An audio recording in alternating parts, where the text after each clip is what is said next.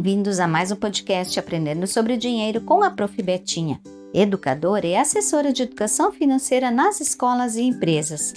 Neste episódio falaremos sobre o momento de compras de materiais escolares, considerando que a matrícula das crianças e estudantes já está confirmada.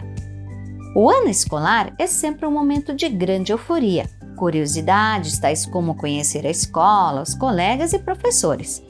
E nesse sentido, nos primeiros meses do ano, as conferências e as compras dos materiais escolares fazem parte da rotina em diversas famílias. Há diferentes situações.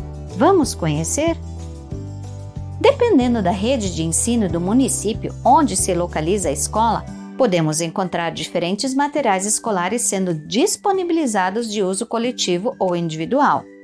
Esses materiais fazem parte de iniciativas e parcerias que podem incluir diferentes materiais, tais como peças de uniforme, mochila, cadernos, estojos, lápis, régua, lápis de cor, borracha e, inclusive, equipamentos eletrônicos. Nesse caso, é importante cuidar com muito carinho ao longo do ano de todo esse material, voltado ao uso responsável, fazendo um checklist de todos os materiais recebidos evitando desperdício ou extravio, para que possa reaproveitar alguns no ano seguinte e, inclusive, repassar peças do uniforme que deixaram de servir. Mas você deve estar se perguntando: o que é um checklist e para que serve? Na tradução para o português, é uma lista de verificação. Nessa lista é possível fazer um controle de tarefas, atividades, compras e comportamentos na forma de combinados para alcançar o melhor resultado, nesse caso, na escola.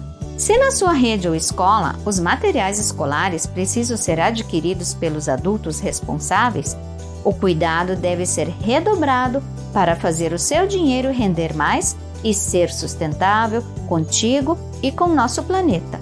Possivelmente, uma sugestão de lista de materiais auxilia no seu checklist.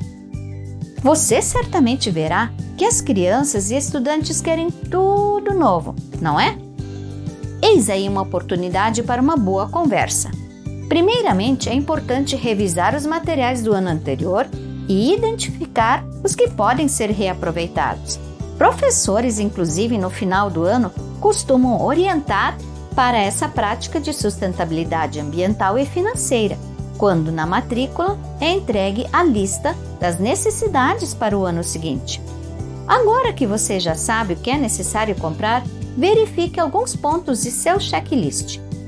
Estipular o valor de ancoragem para as compras do material, ou seja, o valor de base das compras.